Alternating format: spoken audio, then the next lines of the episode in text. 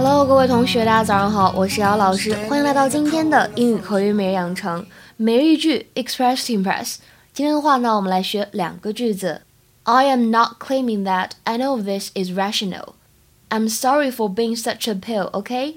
I am not claiming that any of this is rational. I'm, I'm sorry. I'm sorry for being such a pill, okay? I am not claiming that I know this is rational. I'm sorry for being such a pill, okay? I am not claiming that any of this is rational. I'm sorry for being such a pill. 我又没说我说的话就一定对。哎呀，对不起，我不该这么惹人讨厌。整句话的发音技巧呢，注意一下这个 not 是否定词，可以稍微重读一些。 而 rational 开头呢有一个梅花音，要注意一下，口型稍微比较夸张，但是呢是短元音。而最后的这个单词 pill，pill，它当中呢有一个短元音的 e，注意不要读成 peel。Mitchell, I am fairly confident that Dad's proudest moment was when you finally took off the flame red unitard. I am not claiming that any of this is rational. I'm, I'm sorry. I'm sorry for being such a pill, okay? I'm actually always felt very guilty for quitting. rational 用来表示形容词理性的、合理的，那么近义词我们可以有 reasonable，reasonable，而反义词呢，就是在 rational 的前面加上了否定的这样一个前缀 ir 字母组合，变成了 irrational，irrational 表示无理的、不合理的。黑格尔曾经说过，合理皆存在，存在即合理。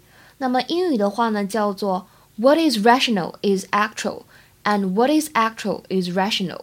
在刚才的对话当中呢，还出现了 grow apart 这个短语。grow apart，它呢其实类似于我们之前在公众号当中讲过的 drift apart，用来指人际关系当中的疏远。比如说我们两个呢是大学同学，那么自从大学毕业了以后呢，就有一些疏远了。Well, let's face it, we've kind of grown apart in the past few years. And, and with mom and dad's divorce, we were on opposing sides, and I, I, I just, I miss being on your team.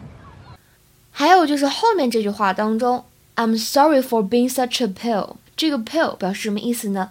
在口语当中啊，用来指 an annoying person，就是非常让人讨厌的人。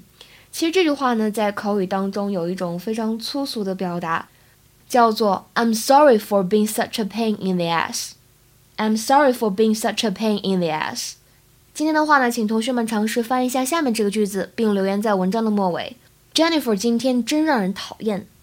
这句话怎么样翻译成英语呢？同学们可以稍微考虑一下，可以使用到我们刚才讲过的表达。OK，那么今天的节目呢就先到这里了。See you guys tomorrow，明天再会。We've got a wild love raging, raging.